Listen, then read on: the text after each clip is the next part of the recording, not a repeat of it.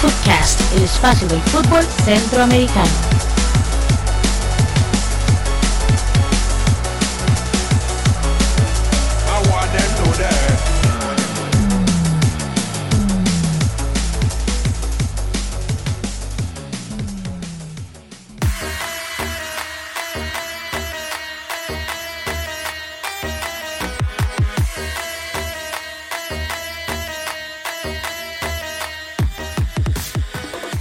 Bienvenidos al episodio 29 de Footcast, el espacio del fútbol centroamericano. En esta fecha de publicación, o bueno, primero fecha de grabación, que estamos en este momento grabando el 5 de mayo del 2018 y será publicado el lunes 6 de mayo, perdón, lunes 7 de mayo. Así que bueno, primero que todo presentar a nuestros panelistas del día de hoy, José Gregorio Soro, que lo pueden buscar en Twitter y en Facebook, bueno, en Twitter como Jaguar DP y eh, también su servidor Jonathan Corrales que lo pueden buscar en Facebook y en Twitter como Taco de Jara y también recordarles que eh, nos pueden buscar tanto en Facebook como Foodcast CR y también en Twitter, en iTunes o en su reproductor de podcast favorito nos pueden encontrar. De igual manera también en foodcastcr.org también estamos disponibles. Entonces, bienvenidos, este es Foodcast episodio 29. Muchas gracias Jonathan. Y bueno, hoy un episodio donde tendremos mucha info como siempre, vamos a ver el estado de las ligas centroamericanas, como siempre tendremos la recomendación de música centroamericana gracias a Melissa Soro. Y tendremos la entrevista de fondo, un tema muy interesante, los derechos de transmisión tanto de televisión, internet y radio para la Copa del Mundo Rusia 2018 en toda la región de Centroamérica y cerraremos el episodio 29 con una serie de noticias relacionadas al fútbol de Centroamérica. Así que bienvenidos y bienvenidas al episodio 29 de Footcast, el espacio del fútbol centroamericano. Footcast, el espacio del fútbol centroamericano. Bien, el tradicional repaso de las ligas de Centroamérica. Empezamos en la Liga Nacional de Guatemala que disputará este domingo 6 de mayo la fecha número 22, la fecha definitiva donde se van a establecer los seis equipos que van a pasar a la siguiente ronda. Eh, tendremos el Sanarate y al Cobán Imperial, están de líderes con 37 y 36 puntos respectivamente. El Antigua Guatemala Fútbol Club está en tercer lugar con 36, Guastatoya 35 puntos en el cuarto lugar, Chelajú está en el quinto puesto con 31 puntos y el Comunicaciones de sexto lugar, que es el último puesto de clasificación con 29 puntos. De ahí en más hay tres equipos empatados con 28, el Municipal, el Siquinalá y el Deportivo Petapa. Todos estos equipos con opciones de entrar en ese sexto puesto, peleadísimo sexto puesto. El Malacateco tiene 25 puntos, está de número 10. El Suchitepeques está de décimo primero con 25 y el Marquense en el fondo de la tabla con 14. Entonces tendremos una fecha de infarto en el fútbol de Guatemala, la fecha 22, donde destacan ese partido Comunicaciones contra Guastatoya. El Comunicaciones requiere de una victoria para mantenerse ahí en la zona de clasificación y por supuesto el Municipal que buscará lo mismo, nada más que tiene la desventaja de jugar contra el líder del campeonato y de visita. Así que el equipo Hernán Medford tendrá un dificilísimo reto este domingo 6 de mayo 11 de la mañana. Eh, en el episodio 30 de Footcast estaremos conversando en detalle qué sucedió en esta fecha de cierre de la fase regular de la Liga Nacional de Guatemala y cuáles fueron en definitiva los equipos. Vamos a ver si de nueva cuenta alguno de los grandes del fútbol de Guatemala queda fuera de la fiesta de la segunda ronda en este campeonato. Impresionante cómo está esa liga y ese partido Sanarate Municipal realmente para no perdérselo porque ahí nadie tiene asegurado las posiciones y recordemos que el primero y el segundo quedan sembrados para las semifinales y el resto tienen que jugar una ronda previa. Pasamos ahora a repasar lo que está sucediendo en el fútbol del Salvador con unas semanas realmente, ¿cómo decirlo?, un poco extrañas debido a lo que a lo que es este campeonato que yo creo que en Centroamérica, eh, de momento, para mí, el, campeonato con mayor desorden en, en cuanto a su organización Eh, recordemos que es un campeonato de 12 equipos, de los cuales hay una ronda clasificatoria, cuartos de final de 8, obviamente, y ahí eh, no hay ningún sembrado hasta, hasta la parte final. Lo que pasa es que para el descenso se juega una ronda previa eh, o un playoff en donde los dos últimos equipos de la tabla acumulada del, campeonato de apertura y clausura tienen que jugar un partido único eh, en campo neutral, que para el caso del Salvador se jugó en el Cuscatlán. Y entonces, en ese último lugar, en los dos últimos lugares de la tabla acumulada, habían quedado el equipo de Sonsonate y Dragón. Lo que pasa es que el Sonsonate también había clasificado a la segunda ronda de los cuartos de final de este torneo de clausura en octavo lugar pero en el reglamento estipulaba que si un equipo estaba descendido no podía jugar las semifinales. Así textualmente estaba el, artículo del campeonato. Y entonces por este motivo estaban impidiendo, o la Liga, la Liga de Salvador estaba impidiendo que el Sonsonate jugara los cuartos de final. Y en su, en su lugar iba a jugar Pasaquina, que era el equipo que había quedado en la novena posición. Sin embargo, bueno, el Sonsonate presentó una apelación y de la cual eh, la Federación de Fútbol del Salvador falló a su favor. Y por lo tanto, este, el presidente de la primera división, eh, Ernesto Alwood, confirmó eh, entonces que este, el, el, martes pasado, primero de mayo, a las 7 de la noche, se iba a disputar el juego de repesca por la permanencia entre el Sonsonate y el Dragón. Y el resultado de este partido, pues iba a decidir quién se mantiene y quién jugaría en la liga de ascenso. Y la, la federación también favoreció al Sonsonate con la interpretación del artículo 68 de las bases de competencia, por lo que si el dragón gana, perdón, si el Sonsonate le ganaba al dragón el día, el día martes, iba a poder jugar el jueves los cuartos de final contra la Alianza. Pero si perdía, era el Pasaquina quien jugaría los cuartos de final contra el Alianza. Y eh, como vemos, pues hay un hueco ahí porque especifica semifinales, no especifica cuartos de final y también especificaba el descendido. Pero tanto Sonsonate como el Dragón no estaban, digamos, oficialmente descendidos, por lo tanto, pues había, había un hueco ahí en la redacción del artículo. Y bueno, el, eh, finalmente en este partido celebrado el martes a las 7 de la noche en el Estadio Cuscatlán, el equipo del Sonsonate le ganó 3 a 2 al Dragón en el segundo tiempo cayeron todos los goles, empezando al 59 eh, con el, primer gol de Rivera. Eh, luego Fagundes al 66 y Tuluk puso el 3 a 0 eh, momentáneo. Y Contreras puso el descuento al, 88 y finalmente Flores el 3 a 2 que le daba un poquito de esperanza, pero ya un poco tarde, por lo tanto el Dragón fue el descendido.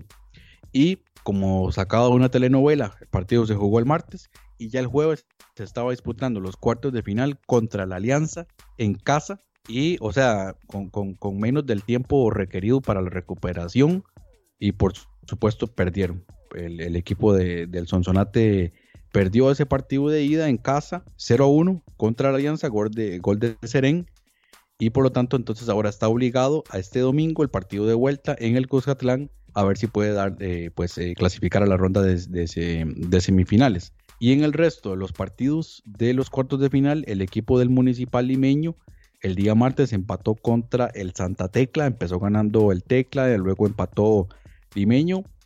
Eh, en el otro partido, el equipo de el Audas empató a uno contra el FAS, empezó ganando el FAS con un autogol de Monteagudo y finalmente el empate por parte de Guzmán. Partido de vuelta también este domingo. Y el otro partido cuarto de final que nos hacía falta era entre el equipo de Luis Ángel Firpo contra el Águila. Y el equipo del Águila sacó una ventaja mínima en el partido de ida con un gol de David Rugamas al 75. Partido de vuelta este domingo también a las 3 y media de la tarde. Águila recibiendo a Luis Ángel Firpo. Entonces, eh, así está la situación. Este domingo entonces se van a jugar los partidos de vuelta. Santa Treca Municipal Limeño, Paz Audas, Águila Firpo y el Alianza Sonsonate. Realmente increíble la desorganización de este, de este campeonato salvadoreño y a ver si el Sonsonate puede realizar el milagro. Bien, y pasamos hasta Panamá, la Liga Panameña de Fútbol, que había definido el fin de semana anterior la fecha de cierre y también fue de infarto. Ahí logró el Tauro subir varias posiciones luego de una victoria y los cuatro clasificados entonces fueron Árabe Unido, Independiente, Tauro y el equipo de San Francisco. Estas semifinales iniciaron el 4 de mayo entre San Francisco e Independiente con victoria 1 por 0 del equipo de San Francisco y en la otra llave el Tauro enfrentará al Árabe Unido. Ya para el próximo fin de semana, para el 12 de mayo, se conocerán entonces cuáles serán los finalistas de este campeonato que recordemos que se juega a partido único en la final y pues me parece que este formato del campeonato panameño es uno de los más eh, atractivos. Eh, es un es un campeonato bastante intenso en ese cierre de fase regular y va directo a semifinales y se definen en dos fines de semana, se, definen cuáles son los finalistas y en un solo partido se define el campeonato. Yo creo, Jonathan, que este formato es muy atractivo y, deberían las otras ligas centroamericanas tomar como referencia a la Liga Panameña para estudiar cada uno de los casos. Vemos, hay muchos eh, formatos distintos y usted acaba de mencionar el caos que vive actualmente la Liga de El Salvador. Entonces, eh, este caso panameño me parece muy, muy interesante.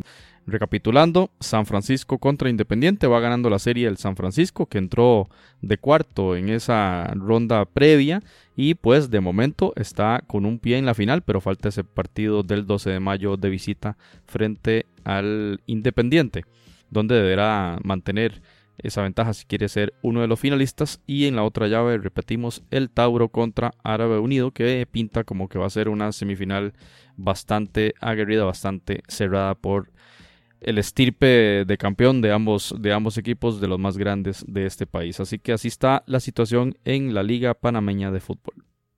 Bien, pasando a la Liga Nacional de Honduras, en donde pues el sábado anterior ya se definieron los clasificados a la semifinal eh, que se iban a unir a los que ya estaban sembrados en esta ronda, tanto en Motagua como en Maratón. Y en, ese aspecto, el equipo del Real España logró clasificar por sobre el Honduras Progreso y el equipo del Olimpia le ganó al equipo de Platense. Por lo tanto, entonces, el Maratón iba a, visitar al Real España en el partido de ida de las semifinales y el equipo del Maratón logró sacar la victoria con un, gol al minuto 50 por intermedio del goleador Justin Arboleda. El partido de vuelta será el día de hoy, Maratón recibiendo al Real España.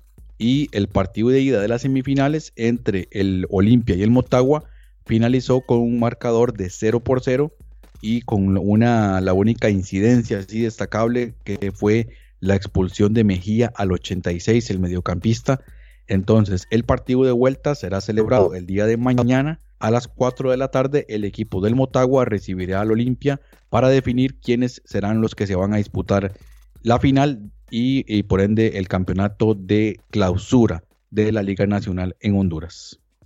Bien, y pasamos a la Liga Primera de Nicaragua, donde ya en ronda semifinal eh, se dio el primer partido de esta fase, en la cual el Walter Ferretti recibió al Real Estelí y el marcador terminó con empate a uno y el partido de vuelta se disputa hoy, eh, hoy 5 de mayo, día de grabación de Footcast. En el próximo episodio tendremos entonces la referencia sobre la final de este campeonato en Nicaragua. Entonces, Walter Ferretti empató en casa y deberá entonces ir a buscar esa clasificación a la final contra uno de los mejores equipos, como lo es el Real Estelí, que juegan este 5 de mayo a las 6 de la tarde.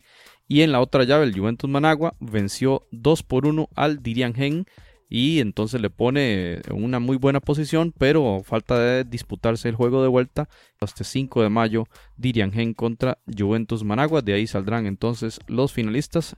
De momento entonces el único que sacó ventaja ha sido el equipo de Juventus Managua que le va ganando al Gen y en la otra llave el Real Estelí que sacó un empate de visita. Tendremos en el episodio 30 la referencia entonces a la disputa de la final en la Liga Primera de Nicaragua. Bien, y finalmente en este repaso de las ligas centroamericanas vamos a, comentar lo que sucedió o lo que está sucediendo en el campeonato de la primera división de Costa Rica, donde se está celebrando la ronda de la cuadrangular final, en donde el equipo del Club Sport Herediano se mantiene en la primera posición con dos victorias y un partido perdido, seis puntos. Le sigue Alajuelense y el Deportivo Saprissa ambos con cuatro puntos, pero Saprisa tiene un gol a favor más, por lo tanto tendría ahí la ventaja. Y en el último lugar aparece el Santos de Guapiles con dos partidos perdidos y únicamente una victoria.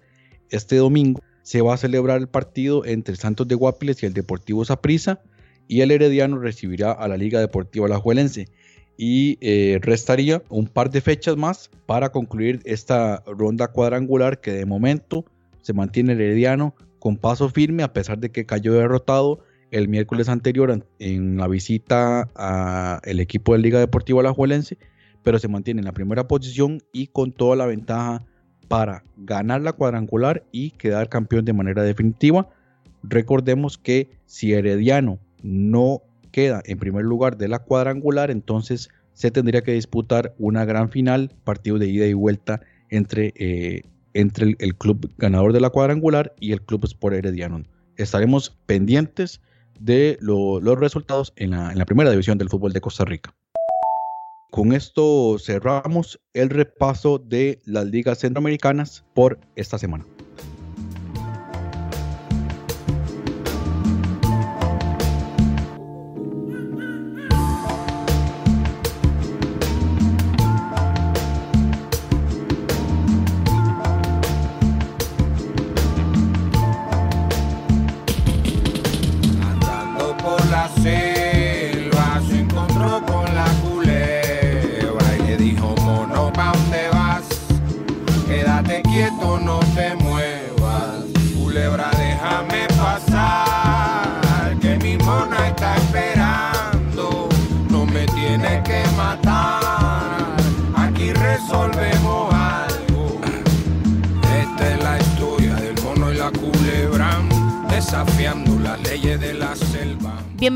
La recomendación musical de la semana en Footcast.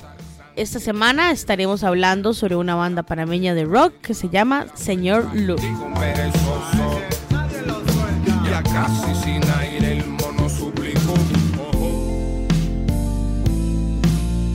Hoy por mi mañana por ti, resuélveme.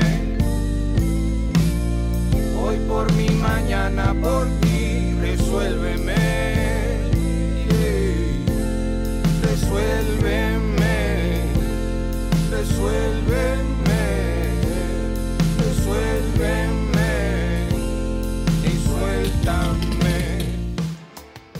Señor Loop es una banda panameña que nace a finales de la década de los 90. En el año 2000 hacen su debut con Señor Loop Volumen 1 junto a un gran movimiento de artistas conceptuales panameños, creando de inmediato muchos seguidores y convirtiéndose en un verdadero grupo de culto del rock panameño. Su segunda producción, Madre Tambor, llena de influencias del rock, reggae, funk, soul y música caribeña, gana los premios locales Panama Rock y los premios de video Maxel, además de llevarlos fuera de Panamá al Festival de la Papaya en Costa Rica y Festival Ícaro en Guatemala, entre otros.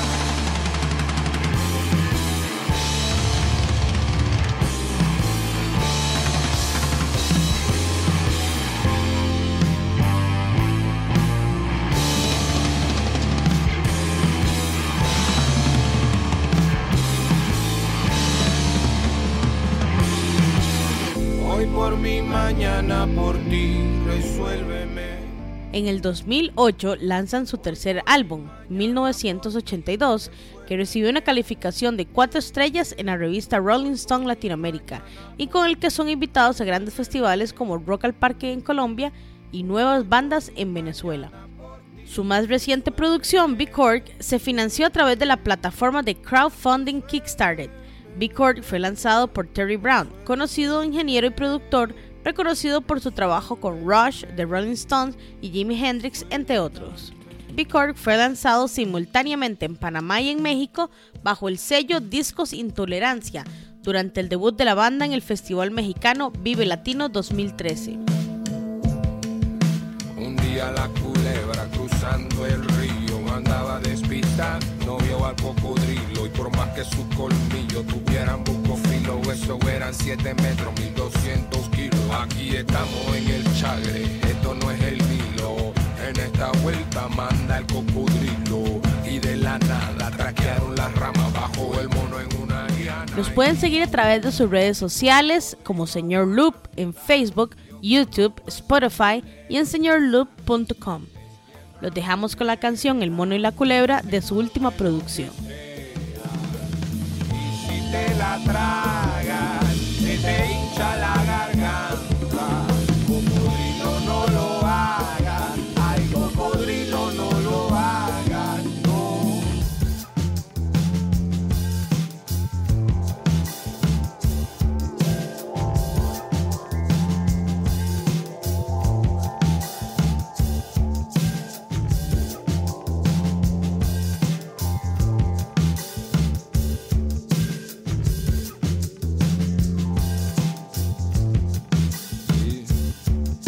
cocodrilo se creyó la labia que el mono le soltó. Perdonó a la culebra, se dio la vuelta y se perdió. Fue por fuera.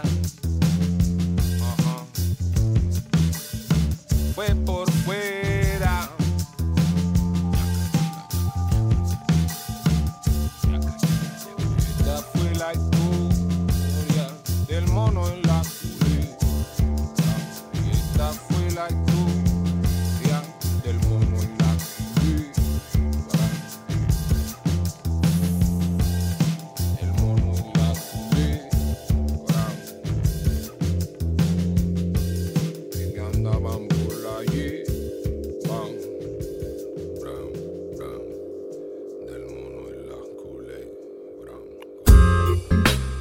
Usted está escuchando Footcast, el espacio del fútbol centroamericano.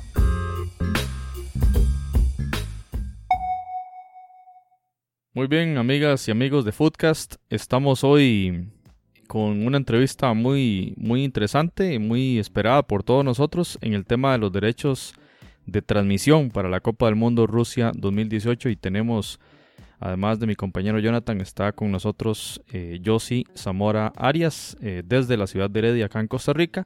Él maneja las páginas Solo Fútbol CR y TV Tiquicia. Pueden seguir ambas páginas en, en Facebook. Y pues bueno, Josi, bienvenido y mm, es un gusto contar con usted para tener esta información tan interesante para que los escuchas de Foodcast en toda Centroamérica y en Estados Unidos puedan enterarse de cuáles son las diferentes eh, emisoras de televisión, radio y los distribuidores de internet para conocer dónde pueden sintonizar los diferentes partidos de la Copa del Mundo. Bienvenido, Josi. Eh, sí, efectivamente, eh, muchas gracias. Eh, eh, es un gusto estar en este programa. Con respecto al tema de los derechos de transmisión del Mundial, es una negociación que se realiza cada cuatro años.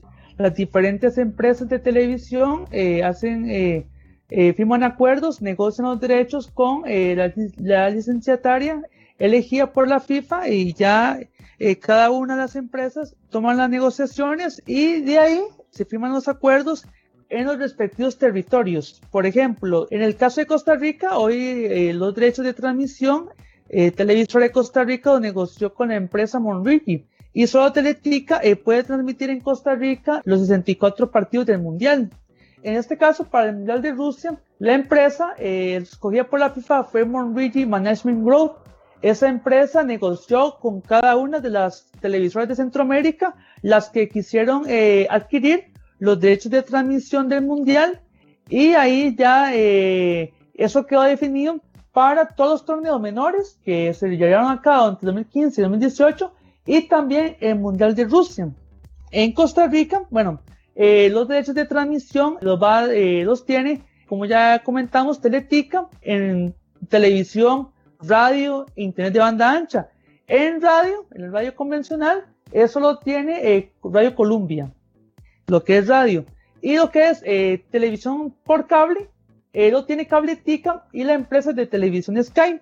Con respecto a Sky, ellos van a ofrecer una cobertura totalmente diferente a lo que tradicionalmente se ve para la Copa Mundial de, de la FIFA. En Sky eh, se van a habilitar varios canales eh, donde los clientes podrán tener acceso a lo que es tomas de los equipos, eh, estadísticas, van a tener las alineaciones minuto a minuto, van a haber repeticiones de los partidos. Para efectos de Sky, eh, se van a habilitar inclusive nueve canales para que no se pierdan en ningún detalle del mundial. Con respecto a lo que es telefonía móvil, eh, ya sobre corresponde a Movistar a través de la aplicación Movistar Play va a transmitir eh, todos los partidos eh, que va a tener acceso solo los titulares de la línea Movistar. En el caso de, en el caso de que algún titular de Claro o, o Elise quieran ver el mundial, no lo podrán ver porque eh, esos derechos están solo para empresa, la empresa Movistar. Yo hice una consulta ahí sobre ese tema. En e- eso, digamos, usted comentaba que lo- los derechos los tiene hasta, hasta este año, me parece. A partir de, correcto, de- sí. a partir del siguiente, eh, digamos, la empresa Monrigi o, o- o la empresa que tiene los derechos sobre FIFA podría volver a realizar la, la apertura, digamos, de la, de la, de la venta de los derechos. Efectivamente, efectivamente, eh, se desconoce de momento, eh, por ejemplo, qué va a pasar después del Mundial de Rusia. Eh, se desconoce si Monrigi tiene ya un acuerdo preestablecido con los canales con los que actualmente tienen acuerdos. Entonces, por ejemplo, hoy puede ser que Teletica transmita el Mundial de Rusia y el otro Mundial lo transmita otro canal que no sea necesariamente Teletica. Porque años atrás lo que pasaba es que los acuerdos eran por ocho años. En el caso del 2000 y 2007, ese acuerdo fue exclusivo de Repretel. Ya después del 2007 al 2014, ese acuerdo lo tenía Teletica y Repretel. Ya después del Mundial de Rusia, eh, posiblemente eh, Monrigi o la FIFA vuelva a renegociar sus derechos para ver si son los mismos canales que van a transmitir o otras empresas también estén interesadas en, en esos torneos también puedan, puedan entrar en el juego de, transmitir. Y bueno, a, mí también me, surge una duda. Bueno, sabemos que ya esto casi sería que son terceros, ¿verdad? En el caso de Canal 7, porque le están comprando a Monrigi y Monrigi directamente con FIFA, pero. Es eh. ¿Conoce usted, digamos, como que hubiera algún. Digamos, algo en, temas de contratos que, por ejemplo, le impidan a, a Canal 7 o Televisor de Costa Rica negociar con Canal 6, por ejemplo? Bueno, no, no todo está cerrado, porque en Nicaragua eh, ya surgió, ya sucedió que dos empresas que han sido siempre rivales firmaron un acuerdo y hoy esos canales tienen los derechos de transmisión para transmitir el mundial completo, como es el caso de el canal 10 y el canal 2 de Nicaragua. Ellos eh, siempre se han destacado por ser competencia y eh, esta vez se dejaron las diferencias y van a transmitir el mundial eh, los dos, los dos. Muy bien, Josi. Quizá para ir en orden, eh, empecemos de, desde Guatemala hasta Panamá y vayamos hablando de cada plataforma, entonces, para que nuestros oyentes puedan eh, ubicarse un poquito. Entonces, hablemos para empezar del tema de los derechos de transmisión en televisión abierta, ¿verdad? Entonces, si quiere yo, si háganos un repaso desde Guatemala hasta Panamá y luego de Panamá podamos hablar también de cuáles son los derechos o cuáles televisoras tienen los derechos en los Estados Unidos. Sí, en Guatemala, bueno, en televisión abierta eh, los derechos son de TV Guatemala. En Panamá, eh, los derechos de transmisión son de la empresa eh, Canal 2 y Canal 4. Ellos van a transmitir el Mundial en, abierto. En El Salvador, los partidos los van a transmitir por Canal 4, eh, lo que es Telecorporación Salvadoreña. En Honduras lo van a transmitir por Televicentro. Y en Costa Rica, como ya comentamos, eh, lo que es Teletica. Y en Nicaragua, lo que es eh, Ratensa y Televicentro, lo que es canales 10 y 2. A través de, de televisión satelital a nivel regional, se van a transmitir los partidos, los 64 partidos por Sky y en internet móvil por Movistar. Ok, y, en la misma línea, entonces seguiríamos con la parte de radio, y, igual haciendo un repaso sobre los, los, los, que tienen los derechos en, en, la región.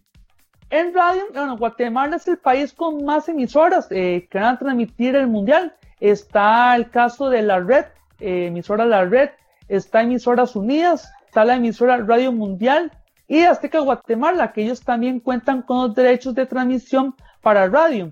En Costa Rica, eh, los partidos van a transmitir por Radio Columbia y Teletica Radio. En Honduras aún no, no hay información oficial en la página de la FIFA de alguna emisora que vaya a transmitir el Mundial. En el caso de Panamá, los derechos de transmisión de radio eh, son de RPC. RPC va a transmitir el Mundial por radio. Y, y en El Salvador, también los derechos de radio los tiene el Canal 4 de Telecorporación Salvadoreña. En el caso nicaragüense, en radio, este, yo sí. ¿A quién tendríamos? Eh, sí, Nicaragua, Nicaragua, los derechos de radio los tiene el canal Ratensa, el canal 10 de Nicaragua y la nueva radio ya. Muy bien, Josie. Entonces ahora pasemos al tema del internet, ¿verdad? Los, por ejemplo, en Costa Rica, ¿qué página tenemos que acceder acá a los ticos? para poder ver el mundial, igual en el, en el resto de países de Centroamérica. Efectivamente, los costarricenses pueden disfrutar del Mundial eh, Rusia 2018 a través de teletica.com, eh, según Canal 7. Ahí se van a transmitir la mayoría de los partidos porque otro grupo de partidos van a transmitir en la página de TD+. Entonces, los ticos para poder ver el mundial, o sea, los partidos de Costa Rica, eh, serían teletica.com y el resto del mundial va a ser a través de la aplicación y la página de TD+. Ya, ya esa información eh, fue confirmada por los colaboradores del canal. Ok, y en la misma línea que tengamos conocimiento de, por ejemplo, en Guatemala, en Honduras, en Nicaragua, Panamá. Sí, al igual que los canales de nacionales aquí en Costa Rica, lo que es Azteca Guatemala, lo que es eh, Ratense Nicaragua, lo que es Telecorporación Salvadoreña, RPC y Canal 2, ellos van a pasar todo el mundial eh, por internet sin ningún costo adicional. O sea, los ticos están allá y no tienen chance de ver el mundial por televisión, lo pueden ver a través de esas páginas. La señal de teletica.com, eh, los partidos no se transmiten a nivel internacional, solo en los territorios donde se compraron los derechos de transmisión. Ok, sí, eso es muy importante. Por ejemplo, la gente que tiene por decirle la, la, aplicación de TD son suscriptores del servicio, pero si están en Estados Unidos no podrían verlo. Sí, lo que es lo que cuando hay transmisión en vivo del mundial, eh, no pueden transmitir la señal a nivel internacional, solo en el territorio donde la televisora compró los derechos de transmisión. Ok, y en el caso de Internet móvil, bueno, ya usted nos explicaba que en el caso de Costa Rica lo tiene, lo tiene Movistar pero en el resto de Centroamérica, ¿cómo está el asunto? Efectivamente, el acuerdo es a nivel regional. Eh, Movistar va a transmitir el, Mundial a través de toda Centroamérica, lo que es Nicaragua, Panamá, El Salvador, Guatemala, Honduras, los 64 partidos a través de una aplicación que se llama Movistar Play. Los titulares de Movistar eh, se registran y ahí pueden accesar a todo el contenido y a todos los partidos que se van a transmitir del mundial. Eso nada más en los territorios eh, donde Movistar tenga acuerdos con la FIFA, porque de lo contrario, eh, aunque tengan el, la señal y el servicio, no pueden accesar al, a los partidos si no están en los, en los territorios donde Movistar acordó eh, pasar el mundial con la FIFA. Yo sí, una pregunta en ese sentido. si yo soy, por ejemplo, suscriptor de Movistar, eh, perdón, de otro proveedor. No soy suscriptor de Movistar, más bien. Estoy en mi casa utilizando el Wi-Fi y eh, sintonizando teletica.com, por ejemplo, viendo el partido. Tengo que salir al medio tiempo y ahí entonces utilizar internet celular. Si no soy suscriptor de Movistar, ¿podría seguir viendo el partido en teletica.com o esa, esa situación me lo impediría, la restricción de Movistar? Negativo, negativo, porque el acuerdo eh, de Teletica con la FIFA es nada más de internet de banda ancha. Y además, una vez que la, la señal de datos, ya ahí se desactiva la señal de, Teletica y no podría ya eh, seguir viendo el partido. Tiene que contar con una línea Movistar para a través de Movistar Play continuar viendo el, el, el, los partidos que, que usted eh, quiera ver ya fuera de la casa. Y esto aplica, bueno, poníamos el caso costarricense, pero aplica para cualquiera de los demás países centroamericanos, según lo que usted nos indica. Es correcto, es el mismo acuerdo para toda Centroamérica. Y porque ya es algo que la FIFA ya acordó, que los derechos de banda ancha sean para una empresa y los de móvil eh, sean para otra empresa. Está interesante ese tema porque, bueno, por ejemplo, yo soy fiel suscriptor a Sky en mi casa yo sé que voy a tener todo el mundial con cobertura especial y todo lo demás. Pero, qué sé yo, de pronto un partido me va, no, me va, no me va a agarrar en mi casa, me va a agarrar en el trabajo. Eh, bueno, yo también soy suscriptor de TDMás. En teoría, yo podría observar los encuentros siempre y cuando no esté conectado a una red de, 3G o 4G. Tendría que ser únicamente conectado a Wi-Fi eh, eh, desde, desde mi computadora, únicamente. Eh, sí, porque ya de, otra forma, de otra forma no tendría acceso si no es con una línea Movistar, porque solo eh, a través de banda ancha, si los puede ver por teletica.com. Ok, ok, sí, yo, y ahora sí me queda claro ese tema, no, realmente desconocía. Yo pensaba, por ejemplo, que al ser suscriptor de, bueno, de TD+, eh, con la aplicación de TD+, en teoría desde mm, una tableta o desde la celular podría observarlos, pero muy probablemente va a estar restringido a si estoy utilizando el Wi-Fi. Sí, exactamente. Eh, uno se puede ver los partidos por temas siempre y cuando eh, no salga eh, de la conexión Wi-Fi de la casa. Muy bien, Josie, y para nuestros oyentes en Estados Unidos eh, sería muy útil conversar un poquito sobre este cuáles son las televisoras y los proveedores de internet que van a, transmitir los diferentes partidos de Rusia 2018. Tal vez si nos puedes aclarar ese en El, en el caso de Estados Unidos, lo que es la empresa Fox negoció directamente con la FIFA todos los derechos de transmisión del Mundial, lo que es radio, televisión, internet, eh, para la parte de Estados Unidos, lo que es la parte eh, en inglés, en el, lenguaje inglés, lo va a transmitir Fox, eh, Fox Sports y la cadena, el canal Fox Broadcasting Company. En español, los partidos se van a transmitir por Telemundo y NBC Universo. En ese caso, eh, nada más en radio, sí no lo va a transmitir Telemundo, porque por radio lo va a transmitir la emisora Fútbol de Primera, que es una emisora muy conocida ya, que, cuyo dueño es el narrador Andrés Cantor.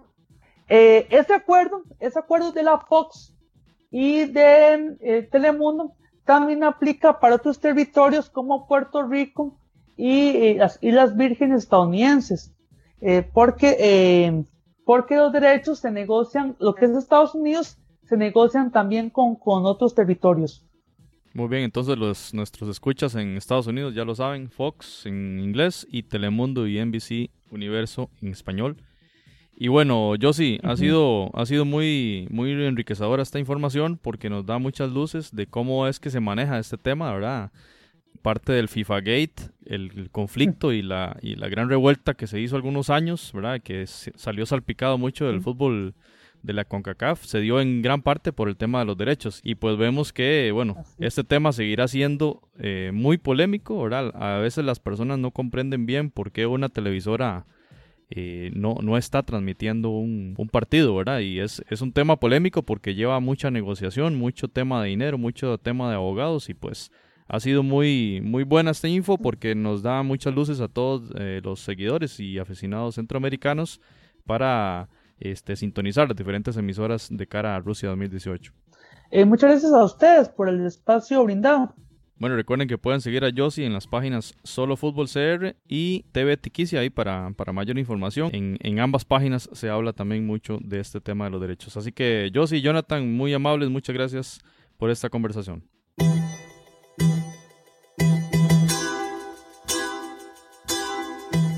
Usted puede escuchar otros episodios en footcast.org.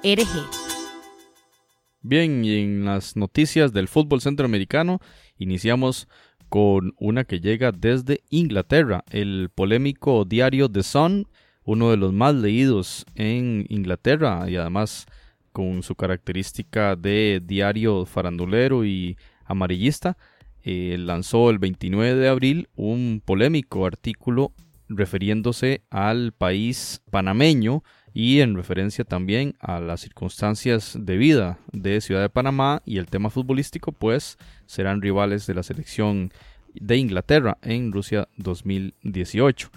El tabloide británico publicó un artículo que se llama Somos gueto, drogas, armas y como iguanas y era un vistazo dentro de Panamá de lo que uno necesita conocer como inglés para eh, conocer al rival del equipo inglés en la Copa del Mundo. Por supuesto que este artículo causó gran molestia en los panameños porque hablaban casi que exclusivamente de los aspectos negativos del país. La nota, por ejemplo, habla de intimidades, de anécdotas de jugadores, de aspectos de vida, por ejemplo, Román Torres y José Calderón hablan de los ingresos de estos jugadores en sus clubes y hacían comparación entre los ingresos de uno de estos jugadores respecto a los jugadores de la Premier League. O sea, es algo abismal, pero eh, lo interpretan bastante mal los panameños y el, y el artículo pues eh, deja muy mal parados a los panameños. Trataban como de resaltar exclusivamente los elementos negativos de violencia y la actividad criminal que hablan de los barrios donde crecieron varios de los jugadores de la selección panameña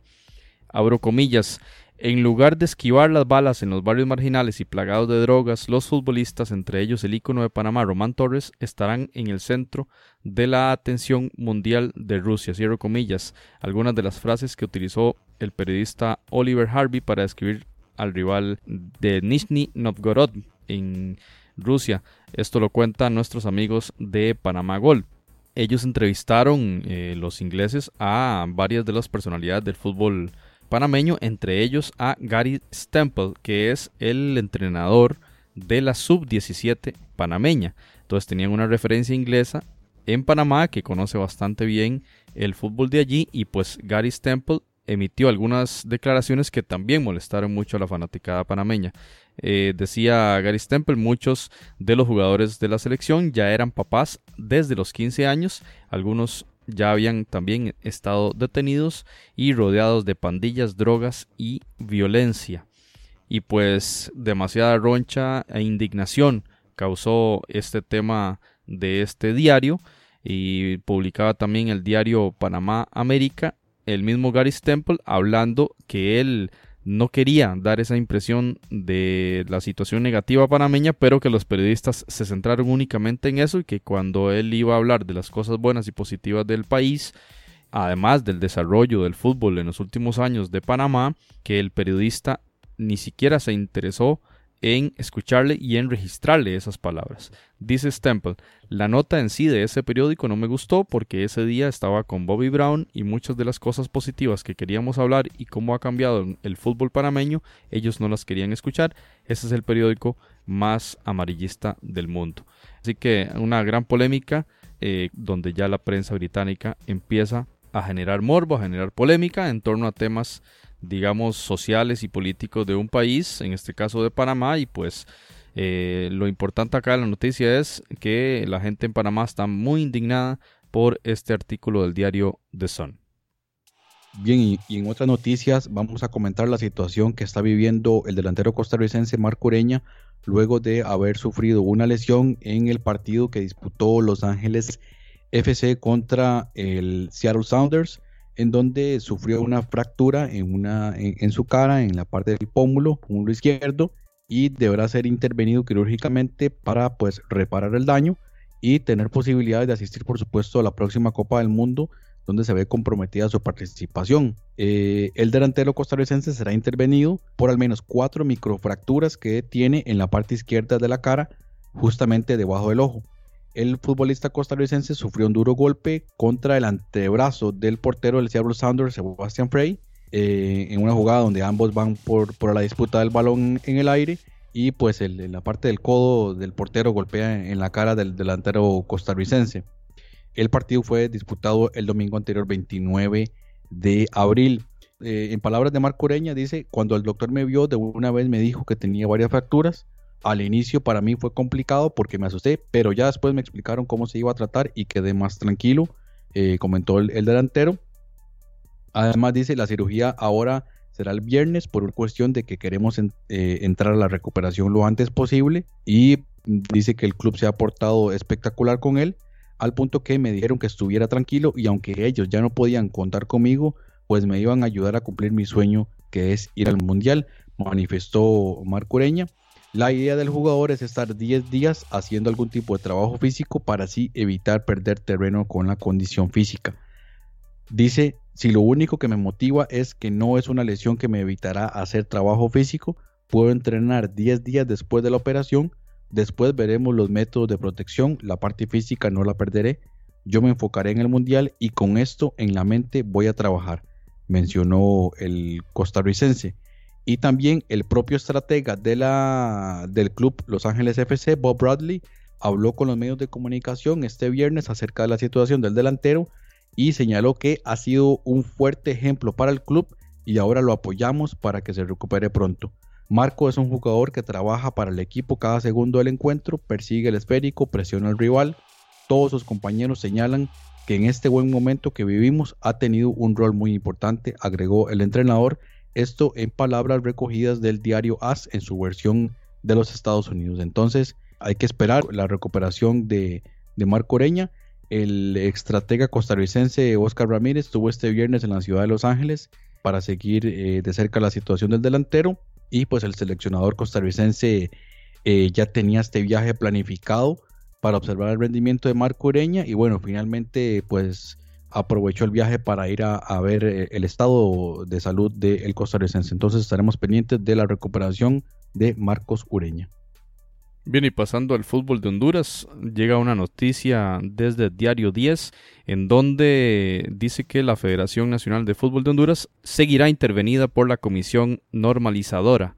Y para poner en contexto esta situación, en enero 2016 la FIFA había decretado que tendría que intervenir el fútbol de Honduras en función de aquellos acontecimientos de la detención de varios federativos de varios países de CONCACAF en aquel momento para el caso de FIFA Gate, donde se vio incluso afectado no solo eh, Eduardo Lee en Costa Rica, sino también Alfredo Javid, representante de la Federación Hondureña de Fútbol. En aquel momento entonces, la FIFA dijo que se creaba la comisión normalizadora para poner en orden los nombramientos en la Federación de Fútbol.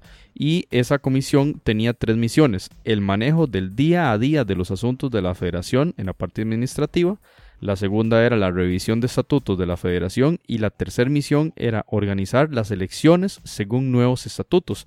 Un caso similar al que hemos visto con el tema de la Federación de Guatemala. Pues bien, ¿qué ha pasado? Que esta semana sale la noticia de que no va a haber elecciones en la Federación de Fútbol de Honduras para elegir las nuevas autoridades, pues la FIFA envió un comunicado en la que dice que esta comisión seguirá, eh, digamos que mandando en el fútbol de Honduras hasta marzo del 2019. Indica la federación, el buró del Consejo de la FIFA decidió hoy prorrogar el mandato del Comité de Regularización de la FENAFUT hasta el 15 de marzo del 2019 con el objetivo principal de permitirle concluir de manera eficaz regularizar la situación federativa hondureña. Otro de los objetivos, dice Diario 10, que tendrá eh, la federación es nombrar al nuevo entrenador, que por ahora la selección nacional de Honduras tiene a Carlos Ramón Tabora y esta selección de Honduras, eh, lo vemos bastante positivo, tiene dos amistosos. El 27 de este mes jugará contra la selección de Corea del Sur y el 2 de junio frente al Salvador en Houston, así que Honduras ya está en actividad de nuevo y eh, aprovechando la fecha FIFA, así que también esta comisión que va a seguir hasta mm, eh, marzo del 2019 va a tener también la responsabilidad del nombramiento del nuevo DT de la selección Catracha. Así está la situación entonces desde el fútbol de Honduras. Bien, y pasando al Salvador, hay una noticia también bastante polémica que tiene que ver con el primitivo Maradiaga, que era el entrenador de la selecta. Y pues la FIFA también llega una noticia importante que inhabilita a este entrenador dos años de toda actividad en el fútbol internacional por eh, su silencio eh, de un intento de amaño de un partido eliminatorio para Rusia 2018. Entonces la Comisión de Ética de la FIFA este, notificó el 2 de mayo que Ramón, el primitivo Maradiaga, va a estar fuera de todas actividades que tienen que ver con el fútbol, ya sea administrativa, deportiva o de otra naturaleza. Entonces imaginémonos que no puede ni siquiera estar en patrocinios o, no puede estar eh, ni en medios de comunicación. Cualquier otra eh, actividad relacionada al fútbol no la puede ejercer durante dos años por determinación de la Comisión de Ética de la FIFA en una investigación que inició desde el julio 2017 a partir de un informe del Departamento de Integridad de la FIFA donde investigaron este caso del partido eliminatorio entre El Salvador y Canadá y donde se le acusaba de que Maradiaga permitió y no dio parte de la reunión mantenida por los jugadores de la selección nacional de El Salvador y un tercero en la que se prometió una gratificación económica a los jugadores a cambio de que alteraran el resultado del encuentro entre El Salvador y Canadá.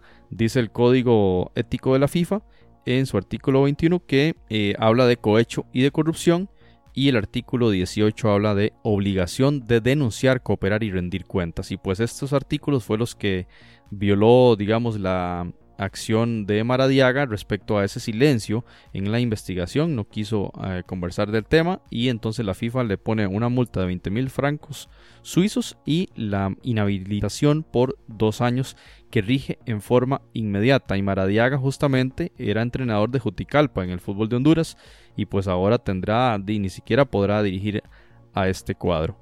Maradiaga eh, publica el diario Prensa Gráfica de El Salvador, indica que no va a apelar porque sobre todo por el tema del costo de, la apelación, dice que ronda los 4 mil dólares la defensa y la apelación y que bueno, que por ahora está analizándolo bastante y que más bien está pensando en el retiro de su actividad dentro del fútbol, en el caso de su actividad como entrenador de fútbol. Dice Maradiaga, la FIFA me ha impuesto una multa muy grande de 22 mil francos suizos que equivalen a 39 mil dólares y como no estoy en capacidad de pago, eso sería el cerrojo de lo que hice en mi carrera deportiva como jugador y entrenador. No puedo privar a mi familia y sacrificarla. Quienes me conocen saben que todo lo que he alcanzado es por esfuerzo, puedo ver de frente a cualquiera y no tengo de qué avergonzarme declaró al diario La Prensa Gráfica del Salvador y además declara que, bueno, que va a tener que dejar Juticalpa por esta razón, que este club no tiene ninguna responsabilidad en este caso y por, por lo tanto él eh, no espera tampoco la ayuda del Juticalpa y que, bueno, lamentablemente tiene que eh, detener su actividad futbolística. El partido en mención eh, fue un partido que se disputó el 9 de junio del 2016 en la ronda cuadrangular previo al hexagonal final para Rusia 2018, en el cual Canadá venció tres goles por uno a El Salvador y la polémica fue porque un empresario llamado Ricardo Padilla Pinto eh, intentó sobornar a los jugadores en relación a este juego que era determinante para ver quiénes eran los equipos que pasaban a la hexagonal. Finalmente los equipos que llegaron a la hexagonal en ese grupo fueron México y Honduras y pues allí hubo una gran eh, polémica por el tema de los sobornos, vino la investigación y vino esta determinación de FIFA de inhabilitar a un personaje, si se quiere, muy conocido en la CONCACAF como el primitivo Maradiaga, pues lamentable esta noticia que llega desde El Salvador. Bien, y otras noticias en la zona de CONCACAF, este día viernes la Confederación Sudamericana de Fútbol anunció los participantes en la próxima edición de la Copa América en el 2019 y en donde ningún equipo de la zona de CONCACAF verá participación. En cambio, Qatar y Japón serán los dos países invitados para formar parte de la Copa América que se va a disputar en el país de Brasil entre junio y julio del 2019. Además, por supuesto, de las 10 eh, federaciones miembros de la Confederación Sudamericana de Fútbol CONMEBOL. Le damos nuevamente la bienvenida a la selección de Japón, con cuya asociación nos une un vínculo cercano de amistad y relacionamiento. Y por primera vez contaremos con la participación de la selección de Qatar, quien será anfitriona de la Copa Mundial de la FIFA en el 2022, dijo Alejandro Domínguez, presidente de la Comebol. La Comebol añadió en su comunicado de prensa que el comité organizador local, bajo la administración de la Confederación Brasileña de Fútbol, está trabajando en la elección de las ciudades y los estadios que albergarán los partidos. Eh, en Brasil, la selección chilena defenderá los títulos obtenidos en la Copa América organizada en Chile en el 2015 y en la Copa América Centenario en los Estados Unidos eh, en el 2016. Bueno, entonces con esto queda cancelada por completo la eventual participación de equipos de Centroamérica en la Copa América. Bueno, interesante ahí Japón y Qatar. Entonces, como que ahí privaron otros intereses y pues bien, la Comebol tiene su, forma de tomar decisiones. Eh, entonces, Jonathan, la, la, participación de Costa Rica o de Honduras o cualquier otro equipo en la Copa América, como fueron los rumores que vinieron hace un par de meses. Así es, y muy probablemente esto se ve afectado un poco la relación entre Comebol y CONCACAF. Yo creo que eso tiene que ver más con lo que CONCACAF había solicitado a Comebol, de que no podían participar eh, las elecciones mayores, sino que tenían que ir con un combinado sub-23 y yo creo que esto afectaba más a, la Copa América, por lo tanto al final de cuentas, a pesar de que habían hecho las invitaciones a la Federación Mexicana y a las de los Estados Unidos, al final de cuentas eh, se declinan y se decantan más por eh, tanto Japón o Qatar, que por supuesto les da una, una parte de mercado importante en Asia. Y entonces las elecciones centroamericanas para el 2019 enfocadas en Copa América y por supuesto en la Liga de Naciones de CONCACAF que eh, se estaría disputando ya a partir de, este año. Bien, y con esto cerramos la sección de noticias del fútbol centroamericano. Footcast, el espacio del fútbol centroamericano. Bien, y con esto concluimos esta edición, el episodio 29.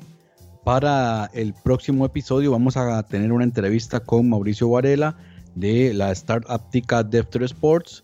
Vamos a conversar sobre la tecnología aplicada al deporte y pues también algunos productos que muy interesantes para ofrecer a los, a los clubes y también a los aficionados. Por supuesto, vamos a tener la recomendación de artistas centroamericanos, como ya es de costumbre. También comentaremos sobre el cierre de las ligas centroamericanas y otras noticias del área centroamericana. Agradeciendo, como siempre, la participación de José Soro, Melissa Soro y también de José Zamora, quien nos acompañó en esta edición. Se despide usted, Jonathan Corrales. Nos escuchamos. Hasta la próxima.